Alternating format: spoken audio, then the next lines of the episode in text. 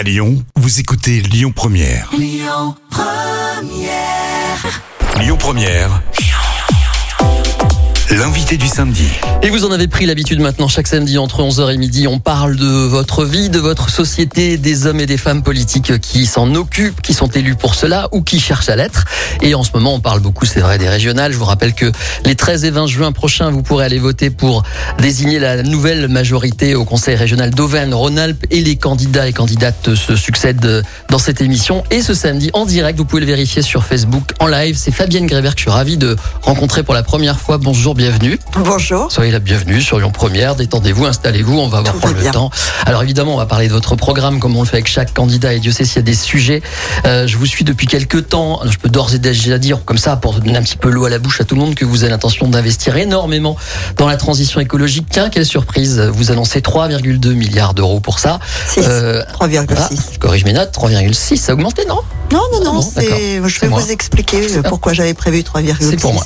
Et puis 1,5 milliard pour, euh, par exemple, les trains régionaux. Hein, Tout à ça fait. On va en reparler. D'abord, on va faire connaissance. Moi, j'aime bien. Alors, je le disais, je vous suis depuis quelques temps. Mhm. Et particulièrement cette semaine, il y a eu euh, une conférence sur euh, Zoom, c'est-à-dire un de ces trucs euh, genre net meeting où on Mhm. se parle, voilà. Et tous les candidats euh, aux régions des différentes régions de votre camp écologiste. Oui. Est-ce que j'ai dit que vous étiez la candidate écologiste? Je suis même pas sûr. Oui, c'est? C'est un attentat. Euh, voilà. Donc tous les candidats écologistes se sont réunis et se sont présentés. Tout à fait. Vous à votre tour. Mhm. Et alors, il y a un truc qui m'a frappé. Euh, je vais vous attaquer un petit peu comme ça pour commencer. Vous avez dit, voilà, c'est moi, Fabienne Krébert, la candidate pour les écologistes en Auvergne-Rhône-Alpes. Certains de vos petits camarades ont dit, euh, ben, moi, je suis allié avec les socialistes, je suis allié avec ceci, cela. Euh, Il y a des régions où c'est plus avancé. Et vous, vous avez dit, voilà, c'est à moi que revient la charge d'affronter Laurent Wauquiez. Alors ça, ça m'a vraiment Ah oui. marqué. Et euh, bon, c'est pas forcément étonnant. C'est vrai que dans cette, quand dans cette, euh, comment dirais-je, Mm. dans, dans cette compétition, Mm. euh, la notoriété de Laurent Vauquier, qui pour l'instant d'ailleurs n'est toujours pas candidat officiellement, euh, revient souvent sur le devant et il en joue énormément. Vous l'avez beaucoup dit les uns et les autres sur la communication et son image. Est-ce que finalement c'est pas le- la, la chose la plus difficile à attaquer dans cette histoire, la notoriété de ce Laurent Vauquier? Forcément. Euh, Laurent Vauquier, si vous vous en souvenez, quand il a fait son opération euh, avec la distribution de masques, là, qu'il apparaissait en bras de chemise, en portant des cartons, c'était aussi le premier annonceur de Facebook, euh, juste après Carrefour. Ça, ça a été fait avec euh, votre argent, le mien, celui de tous les gens qui nous écoutent.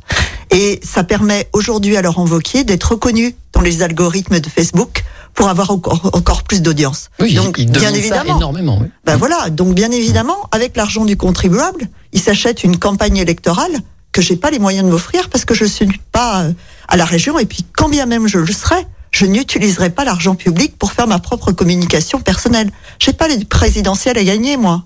Oui, mais justement, c'était là ma question. Euh, Est-ce que du coup, euh, on, fait, un énorme programme, on a plein d'idées, et puis on se retrouve à affronter une image médiatique. Il en joue énormément. Vous avez raison. On sait comment il travaille. Il travaille beaucoup sur des études de marché Mhm. et il lance des idées aussi euh, en, en disant clairement c'est ce qui intéresse les gens. Voilà, c'est sa façon de faire. C'est pour Euh, ça qu'on a besoin de gens comme vous qui me permettent de Ne me m'exprimer. flattez pas dès le début. qui me permettent, non, mais c'est vrai, qui me permettent de m'exprimer sur un temps long, sur une heure. Ouais. Et effectivement, on peut aborder des choses de fond, on peut parler un peu plus du, du projet, du programme que je vais porter. C'est important. On va y venir, je vous le promets. Deuxième question euh, concernant cette histoire d'alliance. Pardon Mhm. d'y revenir. Je pensais pas encore y, revenir cette souci. semaine, mais que les gens nous comprennent bien. Effectivement, dans cette conférence que j'ai suivie cette semaine, il y a beaucoup d'alliances de gauche Mhm. euh, un petit peu partout en France. Ici, vous avez vraiment appelé à ça. J'ai Mhm. revérifié. Vous avez fait des vidéos. Vous avez vraiment dit Bien je sûr. suis prête à mettre ma tête de liste en question. Euh, j'ai reçu déjà Cécile Tuckerman qui dit je suis prête aussi, il n'y a pas de problème.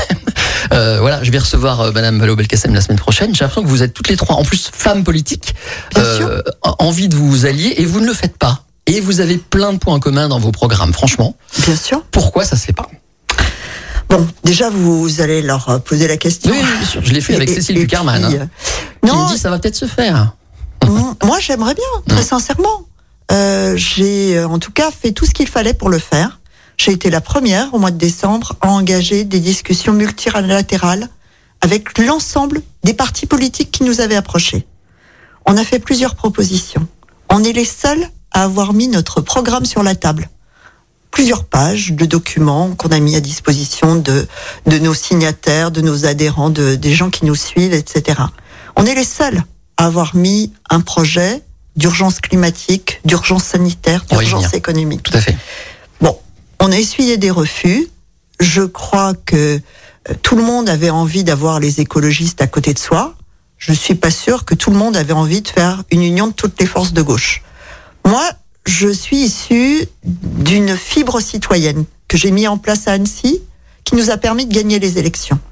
J'ai consulté les signataires du pôle écologiste et ils m'ont donné mandat pour faire une union de toutes les forces de gauche. De toutes les forces de gauche. Je leur ai demandé s'il fallait que je remette en question ma candidature pour faire cette union des forces de gauche. Ils m'ont dit non, nous on souhaite que vous restiez notre tête de liste. Dans acte. C'est ça qui bloque en fait. Bah, C'est des histoires de tête de liste. Bah, peut-être. Euh, Est-ce que c'est pas un peu triste pour des gens qui veulent faire une nouvelle politique Pardon, je veux pas du tout euh, ramener ça à une histoire de sexe, mais les femmes politiques sont, on attend d'elles un petit peu du rafraîchissement, de nouvelles méthodes, et on en revient encore une fois à je veux être la number one, quoi, non? Je suis sûre qu'on va arriver à faire cette union. Parce que tout le monde, toutes ces femmes, elles vont s'unir à un moment donné, et elles vont s'unir parce qu'elles ont des ennemis communs. C'est l'extrême droite, c'est la droite ultralibérale, et c'est la droite extrême de Laurent Wauquiez. Et pour cette raison-là, on va se retrouver sur un projet commun, et on va battre Laurent Wauquiez, je vous l'assure. On va y venir. Alors, encore une petite question avant la première pause concernant les écologistes. J'ai un peu posé la même question à Grégory Doucet il y a quelques semaines ici Mm. à votre place. Euh, Est-ce que vous n'avez pas l'impression, euh, c'est volontairement provocateur ma question, mais de, de, de parfois de faire peur et de ressembler à des gens qui sont un peu extrémistes dans leur façon de d'être convaincus et de présenter les choses. Il y a comme une forme de caricature euh, que dénoncent beaucoup vos adversaires de droite notamment en disant voilà euh, l'écologiste euh, il sait tout euh, il nous fait la leçon il veut tout changer il nous explique comment on doit respirer comment on doit manger Franchement, Hein, si on vous parle peur.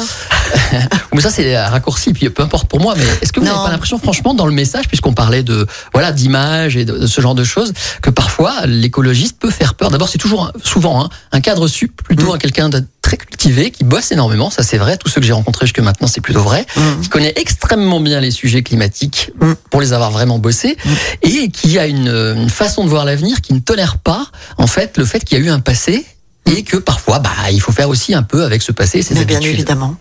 Vous savez, moi je suis issue du privé. J'ai euh, j'ai une, une culture d'entreprise. J'ai été directrice adjointe d'une PME à Annecy de 70 personnes. Vous êtes prof aussi hein Je suis enseignante à l'IAE Savoie-Mont-Blanc. Ce sont les écoles de commerce des universités.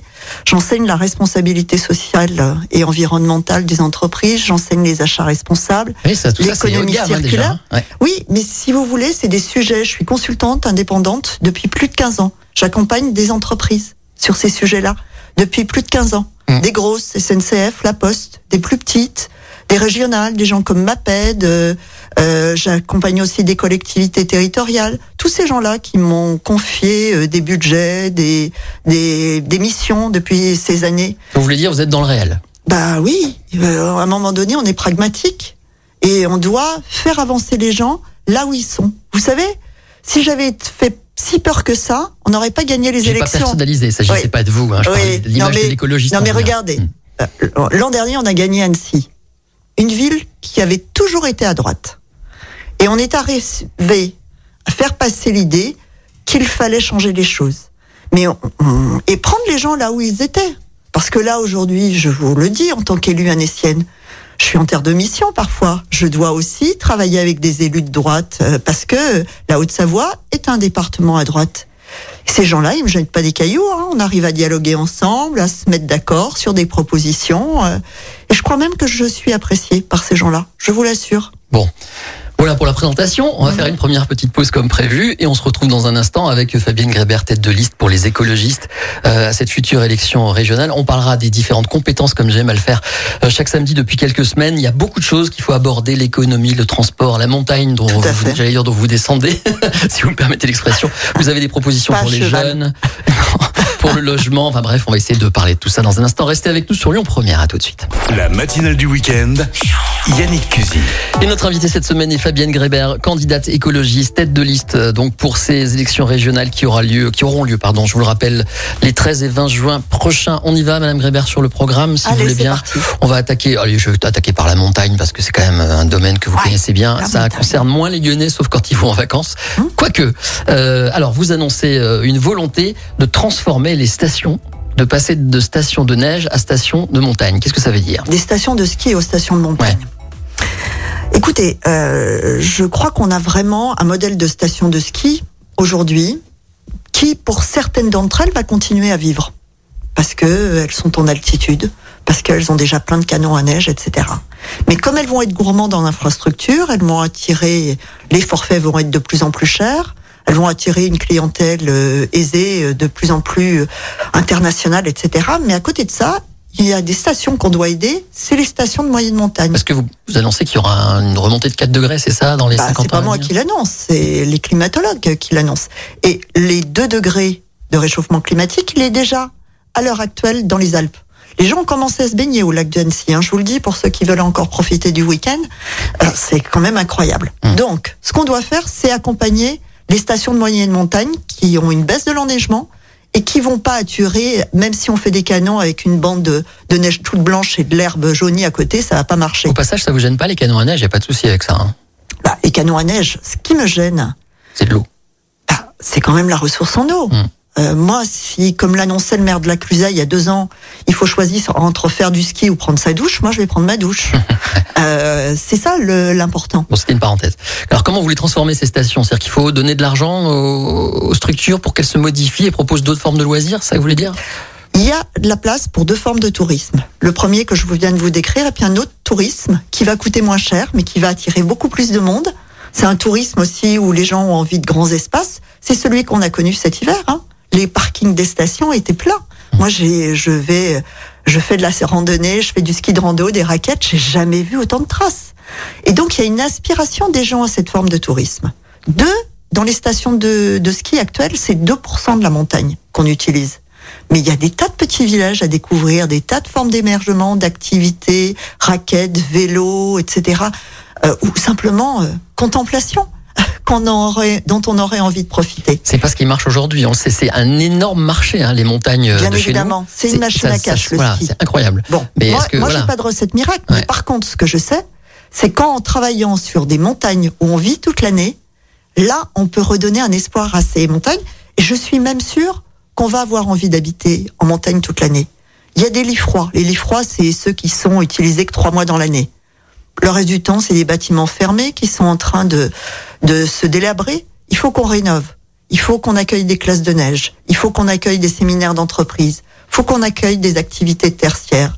Il faut qu'on développe le pastoralisme, le développement des produits locaux. Il faut qu'on travaille Vous faites avec à l'Auvergne, vous parlez. les bas de vallée. Ça existe en Auvergne, tout Et ça. Mmh. ça commence à exister. Effectivement, j'étais avec le maire de Superbès euh, il y a trois semaines. Lui a commencé à faire ça. Et ça marche. Mm. Ça marche. Tout est là. Tout marche. Et ensuite, on, solutions on sont fait, là. on fait la promo de ça, c'est ça que vous voulez dire? Bien sûr, Mm. on les accompagne pour cette transition. On, on développe des offres touristiques dans les parcs naturels régionaux. Et ça va permettre aussi aux gens d'ici de se développer, de se, de se déplacer, de, de profiter de d'offres touristiques à proximité. C'est ça aussi qui est intéressant. Le tourisme de proximité. Euh, bah, ça nous fait une transition vers l'économie. Je voudrais vous interroger là-dessus. Je vous ai entendu d'abord parler de, de l'alimentation et de l'agriculture récemment. Tout à fait. Euh, vous prenez une alimentation euh, locale. Vous Mhm. dites on a le terrain qu'il faut, le foncier. Exactement. Euh, Qu'est-ce que vous prenez exactement? Comment vous aidez les agriculteurs à produire en, en termes de comment dirais-je de marché local? Qu'est-ce que vous faites pour l'inciter? Bon, alors il y a plusieurs choses. Mm. Déjà, faut faire en sorte qu'il n'y ait plus d'exploitation agricole qui disparaisse. C'est un enjeu fondamental. On perd un département euh, français tous les dix ans. C'est à ce train-là, on va finir par euh, Parce que c'est un métier qui est devenu non rentable et que bah, ils meurent tous un par un. On est d'accord. Hein transmettre, et puis surtout, transmettre ça, c'est parce difficile. que les terres agricoles, c'est la variable d'ajustement des politiques d'aménagement du territoire de Laurent Wauquiez ou d'autres. Aujourd'hui, il faut qu'on garde nos terres agricoles. C'est fondamental. Et pour ça, il faut qu'on aide les agriculteurs quand ils partent à la retraite à identifier ces terres et puis à les re- à recréer des nouvelles exploitations agricoles pour des jeunes agriculteurs. Ça, c'est le premier point. Deux, faut effectivement La Chambre d'agriculture le fait déjà, ce que vous venez de dire. hein. mais pas suffisamment. Mm. Pas suffisamment parce que euh, Laurent Wauquiez est obsédé par les budgets de fonctionnement, donc il met pas suffisamment d'argent sur la table pour ça. D'accord. Deuxième chose, il faut qu'on commande des produits locaux. Il faut que nos, pour nos cantines de lycée, pour les cantines des collèges, pour les cantines des villes euh, et des, des écoles, on puisse commander des produits locaux de qualité. Alors ça, puisque vous parlez de Laurent Wauquiez, il vous a rétorqué très récemment, euh, ils sont bien gentils les écolos, mais quand ils étaient au pouvoir euh, pour l'ancienne région Rhône-Alpes, c'était 6%. Depuis qu'il est là, c'est au moins 50%, je crois. Non, mais c'est ridicule. Hum. C'est ça, ça s'appelle du greenwashing. Ce n'est pas 50%. C'est pas parce que vous achetez à une société qui a son sirette en région Auvergne-Rhône-Alpes que vous produisez localement. Vous pouvez acheter chez Pomona, qui est un des grossistes de l'agroalimentaire, mais il fera venir euh, des choux, des carottes. euh, C'est ce qui se passe aujourd'hui. Mais bien évidemment. Euh, donc, euh, ce qu'on doit garantir, c'est que les agriculteurs locaux pourront écouler leur production localement et qu'on pourra transformer et distribuer l'alimentation qui est produite ici. C'est quand même très intéressant pour tout le monde. C'est gagnant-gagnant. Et pour les agriculteurs et pour les consommateurs. Bon, alors j'avance parce qu'il y a beaucoup de sujets et on va essayer de tous les faire. Toujours dans l'économie, euh, je vais prendre l'exemple de Michelin qui est là. Alors ça fait du mal aux Lyonnais quand je le dis, mais c'est la première et la plus grosse entreprise d'Auvergne-Rhône-Alpes, c'est. Michelin. Euh, vous y êtes allé récemment parce qu'il y avait une suppression de postes annoncée, 3200 postes. Euh, vous y êtes allé. Donc on est à Clermont-Ferrand sur euh, les terres d'Olivier Bianchi qui est le directeur de campagne de Hum. Madame Valo-Belkacem.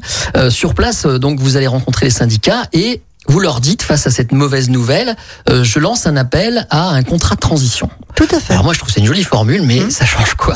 Alors, ce que ça change, moi j'ai été beaucoup très surprise quand j'ai rencontré les syndicats qui m'ont expliqué qu'en fait on ne fabriquait plus un pneu de vélo en France, que le pneu le plus courant pour les voitures, il était plus fabriqué en France, qu'il n'y avait plus un pneu de poids lourd. C'est essentiellement des labos, euh, notamment Clermont-Ferrand. Ouais. Hum. À un moment donné, il faut qu'on produise ici ce dont on a besoin. C'est du bon sens. Et c'est ça que Et je. comment un président de région peut changer ça? Parce que là, on est dans des fabrications mondiales, Bon. en ce qui concerne Michelin, par exemple. on est dans des fabrications mondiales. Mais moi, ce qui m'intéresse, c'est qu'on relocalise l'industrie dont on a besoin ici. Parce qu'on va continuer à avoir besoin d'industrie pour faire des charpentes, pour euh, faire des matériaux de construction, pour faire des pneus, des vélos, etc. Mmh. Donc on a besoin d'une tissu industriel. Et ce que je veux, c'est un, inciter les salariés à reprendre leur entreprise et les aider dans cette période d'investissement, euh, d'impulsion d'un nouveau départ pour des entreprises. Là, on est dans la petite entreprise. On est dans la petite entreprise, mais Pour on un groupe comme Michelin, qu'est-ce qu'on peut faire, franchement? Pour 3200 suppressions de postes, qu'est-ce qu'on fait? Un contrat de transition, ça sert à quoi? Bah, ça sert par exemple à dire on va arrêter de faire partir des savoir-faire, des investissements, des bâtiments et permettre à des salariés locaux ou en tout cas à des acteurs locaux de reprendre ces bâtiments. Mais De ça- reprendre ça, cette- répond pas à ma question. Michelin se, se moque pas mal de ça. C'est-à-dire qu'ils ont leur euh, brevet, ils vont effectivement fabriquer ailleurs parce que c'est beaucoup moins cher par rapport à leurs gros Et concurrents. du coup, qu'est-ce qu'on fait des bâtiments Qu'est-ce qu'on fait des équipements industriels? On peut reprendre ça. D'accord. On a mais besoin ça, de ça ne rectifie ici. pas les 3200 suppressions de postes annoncées. Vous voyez ce que je veux dire Mais Concrètement. attendez, moi je suis pas le magicien d'Oz. Hein. Voilà, bah, c'est ce que je voulais savoir. Par- mais par contre, ce que je souhaite, c'est créer et transformer des emplois locaux. Donc vous créez Un d'autres autre emplois. exemple, un Mmh. autre exemple, Dynastar. Allons-y. J'ai écrit à Laurent Wauquiez au mois de novembre. Dynastar, c'est dans ma région, c'est dans mon département, en Haute-Savoie. C'est le dernier fabricant de ski totalement 100% français. Il délocalise. Ce qu'on se dit, c'est qu'il y a plein de petites marques de ski euh, locales euh, qui ont bien du mal à, à fabriquer en petite série. On pourrait utiliser les équipements industriels. On pourrait utiliser les savoir-faire des gens qui sont là, qui bossent depuis des années dans ces industries, et mutualiser, trouver d'autres formes d'organisation d'entreprise. Laurent Wauquiez n'a même pas daigné me répondre. Il y a un vrai challenge là. Coopérer, travailler, faire travailler ensemble des entreprises avec un sect, un outil industriel commun.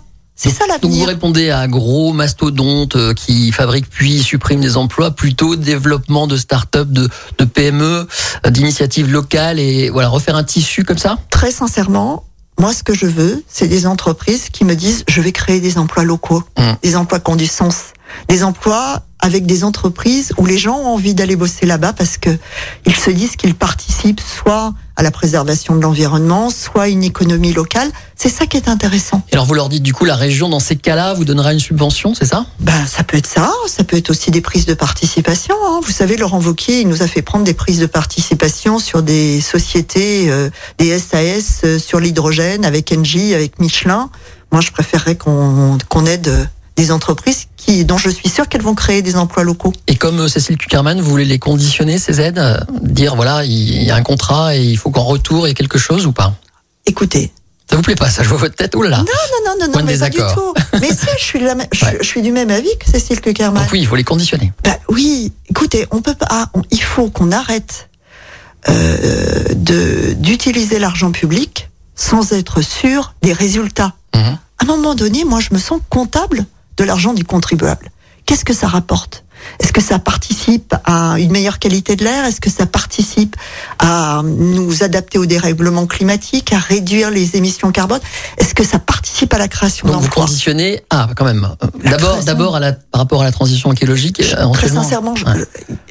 c'est des éléments dont il va falloir qu'on qu'on discute. Mais Mm. la transition écologique, elle est créatrice d'emplois. Faut bien se le dire. Plus on fera une économie et des activités qui sont intenses en carbone, moins, moins intenses en carbone et plus intenses en emploi, mieux ce sera pour tout le monde.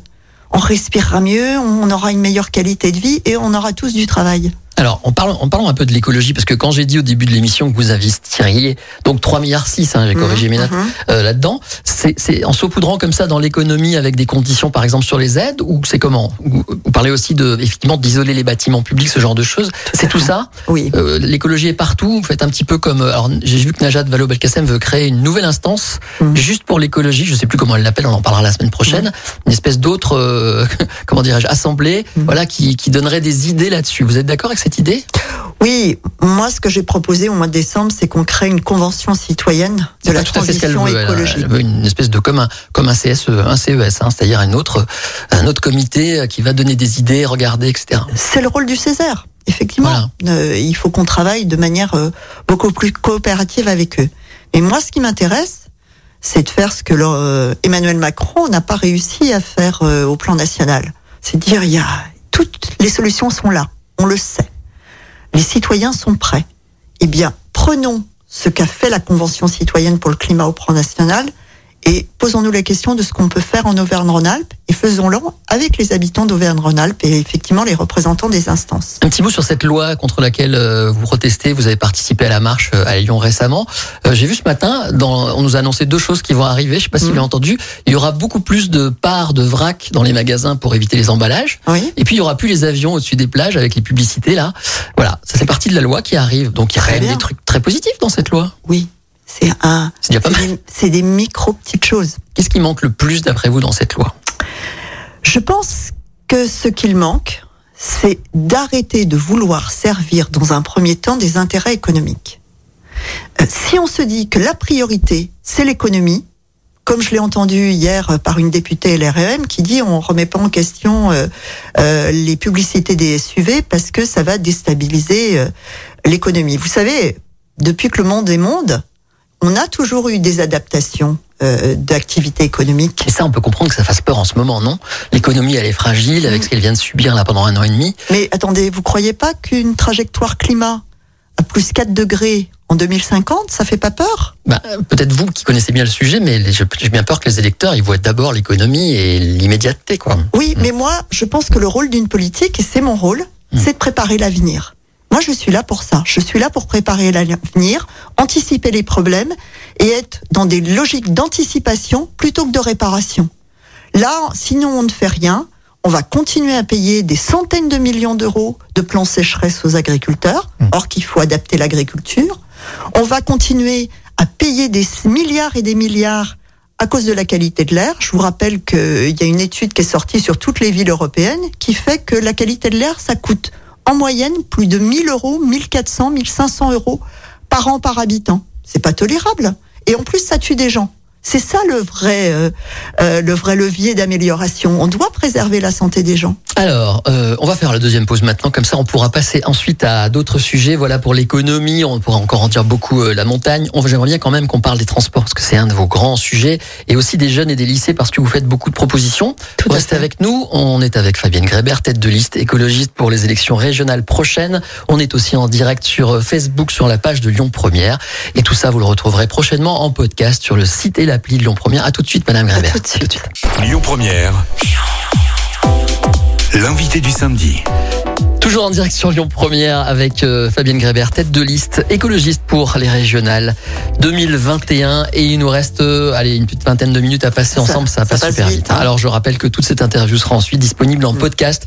Si vous voulez réécouter les différentes idées de la candidate écologiste, on va passer si vous voulez bien au transport. Alors vous annoncez 1,5 milliard, j'ai bon C'est sur bon, les trains. Vous êtes allé euh, même sur le terrain inaugurer des réouvertures de lignes tout à fait. fictives en fait, c'est ça? Bien sûr. Pour le moment, elles sont fictives, mais j'ai coupé des beaux rubans verts en tant que future présidente de région. Alors encore un point commun avec euh, Cécile Kuckerman qui était là la semaine dernière. Effectivement, bon, vous étiez à Condrieu, elle en a parlé Mm. aussi. Euh, vous voulez notamment, alors j'ai toutes vos propositions. Il y en a. C'est vrai que pour le coup, vos propositions, on les trouve euh, vraiment écrites et détaillées. Ça, je reconnais. Et Ah. donc, vous voulez lancer, le voilà, euh, un véritable réseau express métropolitain soutenu par plusieurs élus locaux. Et vous voulez mettre une tarification adaptée pour tout le monde, et, tout le monde, pardon, et euh, uniformisée, c'est ça, sur Oui, la région. Ça coûte une blinde de faire tout ça. On est d'accord. Ah, c'est oui. un service public extrêmement coûteux. Comment vous allez financer tout ça? Non, mais attendez. Euh, D'abord, on va arrêter de mettre de l'argent sur les routes. Euh, 226 millions d'euros. encore, vous allez faire peur à du monde. Hein. Mais attendez, moi je veux rassurer. Je veux rassurer, je vous assure, ça va rassurer. Des routes qui n'attirent pas un trafic supplémentaire, ça n'existe pas. Partout dans le monde, dès que vous construisez une route, il y a plus de voitures. Donc on va arrêter. Mhm. On va arrêter parce qu'on n'a plus les moyens, parce qu'on peut plus artificialiser des terres agricoles comme ça, et parce que si on continue à construire des routes, on ne peut pas respecter les accords pour le climat de Paris. Bon. À partir de ce moment-là, réinvestissons Je sais pas si vous avez rassuré les amateurs de route en disant juste ça. Hein. Mais moi, j'empêche personne de rouler. Au contraire, si je propose des alternatives à la voiture autosoliste, la voiture individuelle, bah, il y aura moins de monde sur les routes et les gens seront plus contents. Donc tout va bien. S'il y a des gens avec des SUV qui veulent continuer à circuler, il faut qu'ils votent pour nous parce qu'à côté de ça, il y aura moins de monde sur les routes parce que les gens seront dans les transports en commun et dans les trains. C'est ça l'important. Et l'important, c'est effectivement J'essaye de suivre le raisonnement. C'est- un peu malicieux, mais on va Bah, mettre tout le monde dans les trains comme ça. Les gens qui aiment les routes seront tranquilles. bah, Euh, alors- c'est pas vraiment le fond de votre pensée. Votre pensée, c'est qu'il y ait moins de voitures quand même. Ah, mais ça, c'est clair. Mm. Moi, ce que je propose, moi, ce que je veux, c'est offrir des alternatives à la voiture individuelle. Parce que moi, je connais personne qui soit content d'aller travailler le matin et faire 50 bandes pour aller bosser parce qu'il n'a pas d'autre choix. Parce qu'il a construit sa petite maison dans un territoire euh, périurbain, parce qu'il n'avait pas les moyens de vivre en, centre-ville. Mm. Ça, ça n'existe pas, des gens qui sont contents de faire ça. Quand je disais c'est ça coûte extrêmement cher, on on connaît le phénomène. D'ailleurs, euh, Madame Kuckerman en parlait aussi la semaine dernière de ces lignes de train bondées. Quand on Mm. parle, par exemple, de sûr. Mais il n'y a pas que ça. Il y a aussi des lignes de train vides. Euh, Il y a eu des liaisons qui ont été supprimées parce qu'il y avait euh, deux, trois voyageurs par Alors, semaine. Moi, je vais, je vais vous Comment on fait dans ces cas-là? Je vais vous expliquer Parce que c'est aussi finalement mettre de l'argent public par la fenêtre. dans non, mais cas. vous rigolez. Ah bon Pas je vais vous expliquer, moi, Oui. le, le- à quoi je suis confrontée en tant qu'anessienne. Moi, j'adorais venir en train à Lyon Hum. pour les assemblées régionales, etc. Sauf qu'aujourd'hui, si je veux être rentrée à 18h à Annecy, parce que j'ai des réunions, parce qu'il y a un couvre-feu, etc., vous savez à quelle heure je dois être partie? C'est la galère, je sais. Bon, je mets 2h43 pour être à 17h59 à Annecy, euh, et j'ai deux changements. Je vais partir à 14h30 d'un rendez-vous, c'est pas possible. Alors comment Alors prenons cet exemple. On l'a déjà fait deux Alors, semaines de suite, mais c'est pareil pour Clermont-Lyon. Et il y a des tortillards et tout ça. Et comment on fait Parce que j'ai toujours pas compris comment on change ça. Parce qu'on peut pas, euh, on peut pas non plus faire des lignes de train comme ça, comme on veut, à toutes les heures qu'on veut. C'est technique, quoi. Oui, mais un, il faut mettre les investissements là où il faut. Moi, je propose de faire 50% de plus d'investissements sur euh, les infrastructures ferroviaires. C'est-à-dire des rails. Bah, des rails, des, des signalisations. euh, Il y a un certain nombre de, de travaux à mener pour que les lignes de train puissent avoir assurer une capacité financière, euh, une capacité euh, de, de lignes supplémentaires. Mais je vais pas le faire toute seule. J'étais avec Jean-Charles Collas, vice-président des transports à la métropole. Qui connaît bien la région puisqu'il était Il l'ancien Il candidat aux dernières régionales. avant moi. Mm. Il connaît très bien la région il connaît parfaitement l'univers des transports. Et la métropole dit, moi je suis prête à mettre les investissements, il faut simplement que j'ai un feu vert de la région sur le périmètre qui dépasse la métropole. Laurent Wauquiez le donne pas, moi je vais, vous le je vais lui donner. Parce que s'il investit et que j'ai juste à lui donner l'autorisation, je vois pas ce qui pourrait empêcher ça pour des raisons purement politiciennes. Hmm. C'est ça le point de vue de Laurent de Wauquiez. Et ensuite, vous voulez faire un réseau avec les villes, c'est ça l'idée, c'est connecter tout ça? Oui, bien sûr. En, en fait, il faut euh, qu'on sorte des logiques euh, où tout se centre sur Lyon. Mais il faut qu'on ait des trains qui nous relient pas plus facilement à Annecy, sixième ville de- du départ du, de la région, à Grenoble, à Clermont, à Saint-Étienne, qu'on relie ces lieux-là, Mmh. qu'on relie Givors plus euh, plus facilement. Je suis allée à Givors. Je- La gare de Givors-Canal, c'est une honte. Vous, c'est, vous avez un couloir coupe-gorge, c'est, c'est pas nettoyé, il n'y a pas d'éclairage, c'est une honte de Vous parlez de parce que la- le, le maire est désormais écologiste, c'est ça? Ben, je- parce que j'y suis allée Mmh. et que j'ai constaté de mes yeux. Et, et je vois bien euh, qu'on n'entretient pas les infrastructures et après on s'étonne que les gens prennent pas le train. Faut pas exagérer. Bon, euh, pour les transports, encore un mot sur euh, le comment dirais-je le, le, le Lyon-Turin. On va en dire un mot parce que c'est quelque chose contre lequel vous, luttez. Oui. Contrairement par exemple à Bruno Bonnel qui était là il y a deux trois semaines et qui dit Mm. faut arrêter, c'est absolument indispensable. Vous voyez là au moins vous avez Mm. une différence avec le candidat LREM. Moi, les choses qui sont indispensables mais qui seront valables en 2040, euh, moi je veux bien, mais on, on- on arrête de promettre des choses qui marcheront que que, vous- dans 20 ans. Mais vous dites que vous êtes là pour prévoir l'avenir. C'est l'avenir. Alors, l'avenir, c'est déjà de mettre euh, des camions sur les trains tout de suite. Alors, bah alors justement, justement, c'est ce que disent les les gens là ce matin dans le Progrès. Il y a un publié reportage. Hein, c'est pas un reportage, c'est Mm. c'est une page achetée. Mm. Mais donc, ce sont les promoteurs de ce projet qui disent voilà, sur les 44 millions de tonnes de marchandises qui traversent chaque année l'arc alpin occidental, 90% transitent actuellement par la route. C'est ce que Mm. vous dites. Et donc, on va mettre ces camions, tout ça, sur des trains. C'est ça aura un impact durable sur la qualité de l'air. Euh, voilà, c'est présenté et ça parle notamment de votre région, tout ça. Euh, c'est présenté comme une solution indéniable pour préserver l'environnement, le Lyon-Turin. Donc ils sont d'accord avec vous. Bon, on est dans, là dans une logique de bétonneur. Le problème du fret ferroviaire, c'est pas un problème d'infrastructure. Sinon, ça se saurait, ça marcherait ailleurs en France. Or, ça marche pas. Parce qu'il n'y a pas de politique publique pour ça. Il n'y a pas la ligne entre Lyon et Turin. Mais s'il y a des lignes entre Lyon et Turin, Suffisamment. bah, en tout cas, il y a des lignes qui sont sous-exploitées aujourd'hui. Donc vous sur dites les- qu'on fait un gros tunnel là juste pour le plaisir de faire du béton. hein. Bah, on fait du béton, oui, et on, euh, ça fait marcher le commerce, ça fait venir des salariés détachés. Vous savez ce que finance la région pour le Lyon-Turin? C'est des Algeco, enfin des, des, allez, je vais le dire euh, gentiment, des bungalows dans le bas de vallée, de l'hôtellerie familiale, pour faire venir euh, des salariés. Ça va pas créer un seul emploi en Maurienne, hein, cette affaire-là. Alors pourquoi Faut bien- l'Europe euh, participe autant euh, au Lyon-Turin par exemple? Bah écoutez, euh, moi j'en sais rien. Ce que je sais par contre, c'est que les 26 milliards qui sont là, c'est à peu près l'argent qu'il nous faudrait pour avoir des hôpitaux dignes de ce nom et d'arrêter euh, qu'on ait des malades de- du Covid qui meurent dans des couloirs d'hôpitaux parce qu'il n'y a pas suffisamment de lits de réanimation. Et ces 26 milliards d'euros, je suis certaine que les gens qui nous écoutent attendent un peu plus des transports du quotidien que de savoir qu'on va pouvoir faire Lyon-Turin en quelques minutes de plus. C'est pas la préoccupation première. Hein. Après le problème c'est que ce chantier il est bien entamé. Donc qu'est-ce qu'on fait? On 7,- l'arrête? 7,2% des accès aujourd'hui sont faits. 7,2%. On en a de la marge. Alors peut-être qu'on a déjà mis un milliard et demi là-dedans, Voilà. mais on va en mettre 26 milliards et il vaut mieux l'utiliser dans le fret ferroviaire ici et maintenant et dans les lignes de quotidien, du quotidien pour aller travailler tous les matins en train. Après on va pas mentir aux gens, si vous êtes présidente de la région, vous ne pourrez pas stopper Lyon- Lyon-Turin. Si Avec ce pouvoir de présidente de région, franchement Écoutez, en tout cas, je ferai tout pour m'y opposer et pour réinvestir l'argent immédiatement. Parce que c'est, on a besoin de cet argent là, tout de suite. Parce qu'effectivement, on peut plus continuer à voir passer euh, des camions dans la vallée de l'Arve. On peut plus continuer à avoir une qualité de l'air qui est dégradée. Et on doit être euh, en accord avec euh, les accords de Paris pour le climat. Ça, ça me semble fondamental. Sur la qualité de l'air, juste un mot. Vous avez, nous, on a reçu il y a pas longtemps euh, euh, Isabelle Clost, je crois, qui est, oui, c'est ça, qui est euh, chargée de communication à Atmo, qui est venue nous raconter qu'en fait l'air s'est relativement amélioré en Auvergne-Rhône-Alpes l'année dernière, Mm. vraiment, nettement, euh, et que la principale cause, c'est quand même les gens qui font qui font du chauffage au bois chez eux, et que c'est le, principal polluant. Et moi, je me dis quand même, les gens qui chauffent chez Pas eux au bois, hein. c'est des partout. écologistes quand même, c'est des gens qui aiment la nature, non? Alors, C'est très contradictoire parfois les messages euh, en faveur de l'environnement. alors, c'est plus compliqué que ça. Mais oui. Euh, les gens qui chauffent au bois, souvent chez les eux, c'est parce qu'ils ont aussi plus les moyens de remplir leur euh, leur cuve de fuel. C'est aussi des gens qui ont une cheminée, une belle maison, non? Ça peut être ça. Ouais, on peut voir ça comme Bon. on veut. Mm. Moi, je, je souhaite effectivement que tout le monde ait le moyen de se chauffer euh, de manière le moins chère possible. Et pour ça, il faut qu'on rentre dans des logiques de sobriété énergétique. Il faut qu'on isole les logements. C'est surtout ça qu'on doit faire aujourd'hui.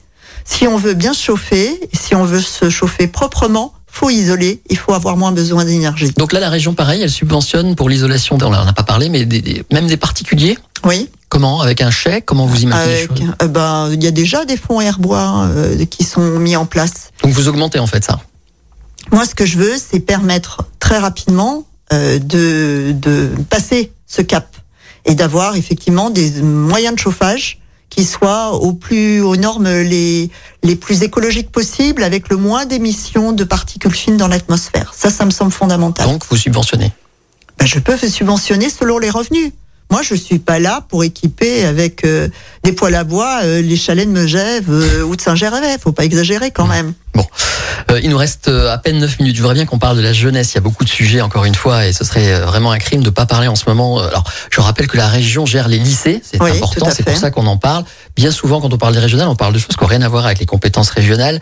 Donc, on va y revenir quand même à l'essentiel. La jeunesse, vous avez fait une liste incroyable de propositions avec Benoît Hamon d'ailleurs. Oui, Hein qui est venu me soutenir parce que euh, lui il prône euh, un revenu universel. Ouais. Moi, ce que je prône, c'est un revenu d'autonomie. On, on a une particularité en France, c'est qu'on laisse sans minima sociaux les 18-25 ans. Sauf dans le, grand, dans le Grand Lyon maintenant. Bon, voilà. Le Et- bon, euh, Bruno Bernard a mis ça en Qui est place. très clivant, on est d'accord. Hein. Il, voilà, il l'a lancé, il, il s'est pris Moi, vraiment je, des- je, je trouve qu'aider la critiques. jeunesse, c'est quelque chose qu'on- auquel on ne doit pas passer à côté. Donc, C'est fondamental d'aider la d'être concret. jeunesse. Vous voulez faire ce RSJ Alors je le dis pour ceux qui connaissent pas, mais on en a beaucoup parlé. Hein, c'est un- c'est pas le RSA. C'est un revenu pour les jeunes sans condition.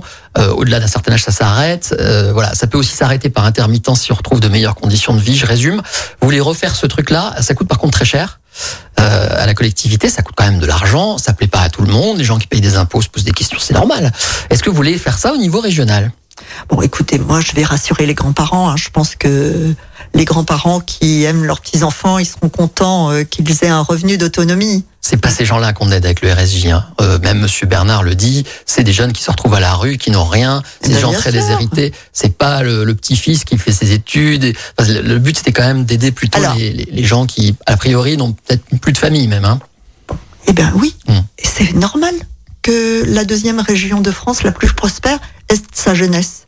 Quelles que soient les conditions de revenus, quel que soit le, le, le passé et les, les conditions sociales, ça me semble fondamental, ça. Mhm. On a besoin d'aider notre jeunesse. On a besoin de ne voir aucun jeune dans la rue. C'est fondamental. Donc vous faites ça, le RSJ, vous le faites au niveau régional? Mais moi, je vais le faire avec les territoires qui s'engagent. Je veux créer des territoires engagés jeunesse. Et je veux qu'on évalue cette offre parce qu'il y a des territoires ruraux qui auront peut-être envie d'aider leur jeunesse et qui n'ont pas les moyens parce qu'il n'y a pas d'entreprise, parce qu'il n'y a pas suffisamment de recettes fiscales. Là, je dois les aider.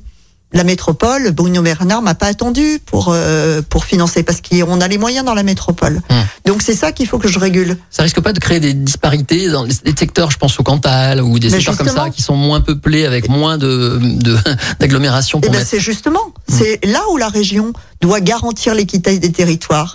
Et c'est ça que je, ce que je veux faire, c'est financer entre 20 et 80% du net de 400 euros par mois, selon les moyens de la collectivité. Et vous l'avez chiffré ça parce que c'est très ambitieux quand même. Non, c'est en, en tout cas, on a chiffré ça rien que sur le revenu à à peu près 24 millions d'euros euh, par an. Ça, ça me semble euh, important.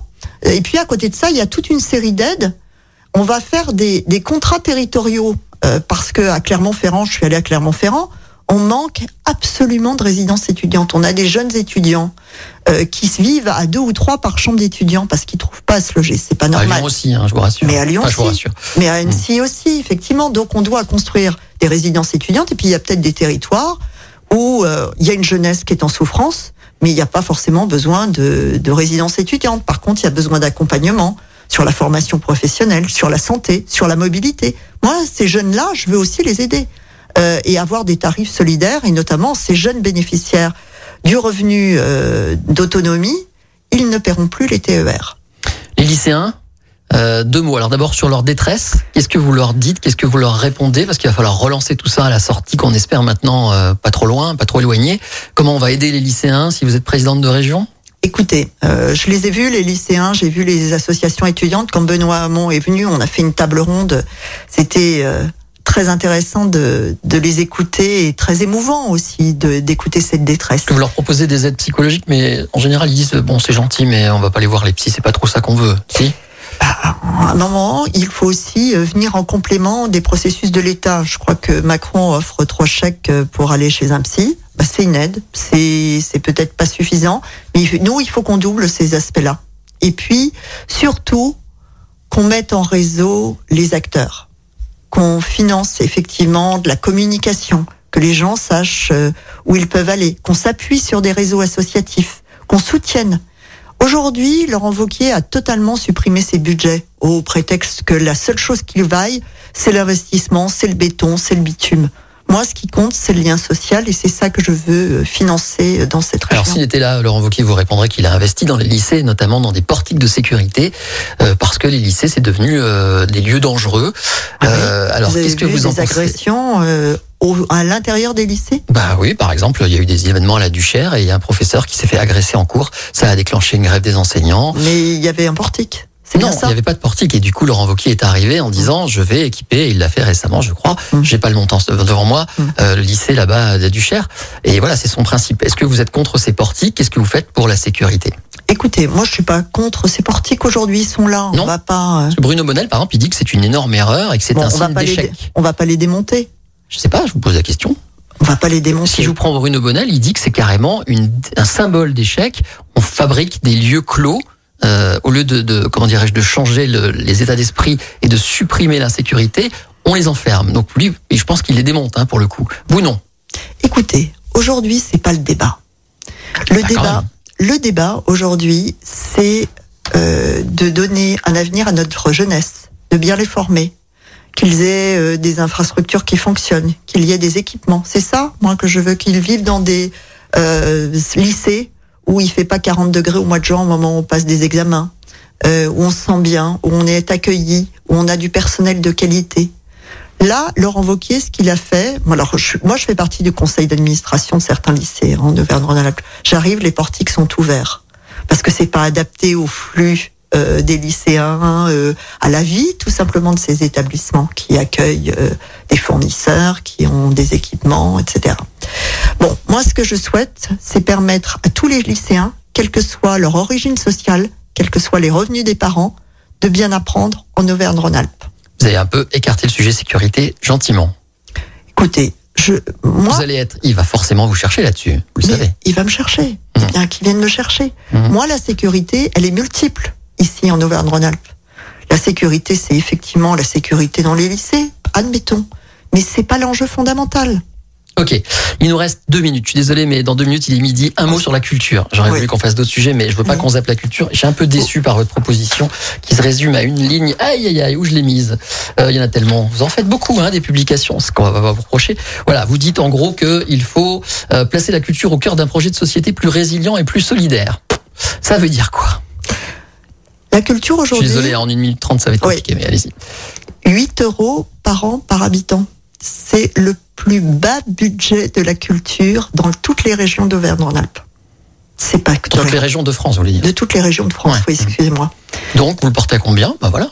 Écoutez, euh, aujourd'hui, ce qu'on doit faire, c'est d'abord considérer que la culture, elle a une vraie place dans cette société, que l'on doit aider effectivement les acteurs culturels à créer et à les soutenir, et puis de d'adapter effectivement ces événements culturels, ce spectacle vivant, à tout le monde, de l'ouvrir au plus grand nombre. Aujourd'hui, euh, seuls 2% des habitants vont à l'opéra, Oui.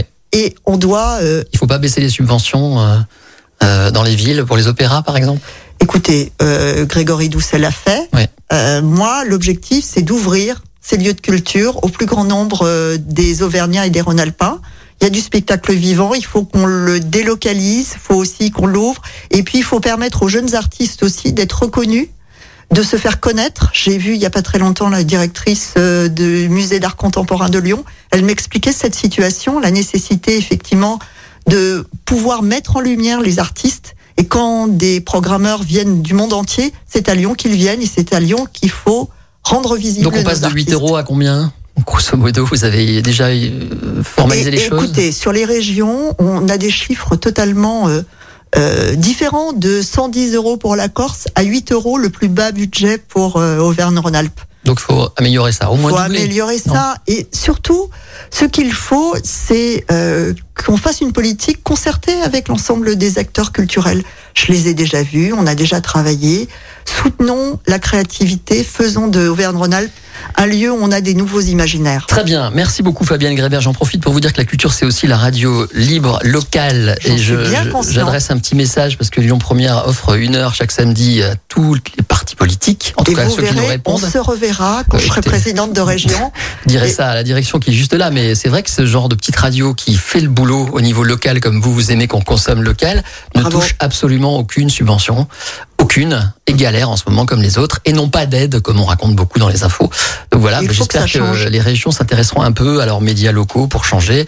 Euh. Parce qu'on a beaucoup de politiques quand même qui préfèrent, et j'en reconnais un notamment qui va beaucoup en ce moment sur les chaînes d'infos et qui ne me répond pas, donc j'attends Monsieur Cotarac, s'il veut me répondre et venir, il est le bienvenu. Merci en tout cas. Merci à vous. Euh, je rappelle que cette interview est en ligne sur les podcasts dans quelques minutes maintenant. Euh, vous êtes la bienvenue quand vous voulez sur Lyon Première. On en reparlera parce que la campagne est loin d'être terminée. Bon courage à vous. Bonne campagne. Merci, Merci. d'être venu. Écoutez votre radio Lyon Première en direct sur l'application Lyon Première, lyonpremière.fr et bien sûr à Lyon sur 90.2 FM et en DAB+.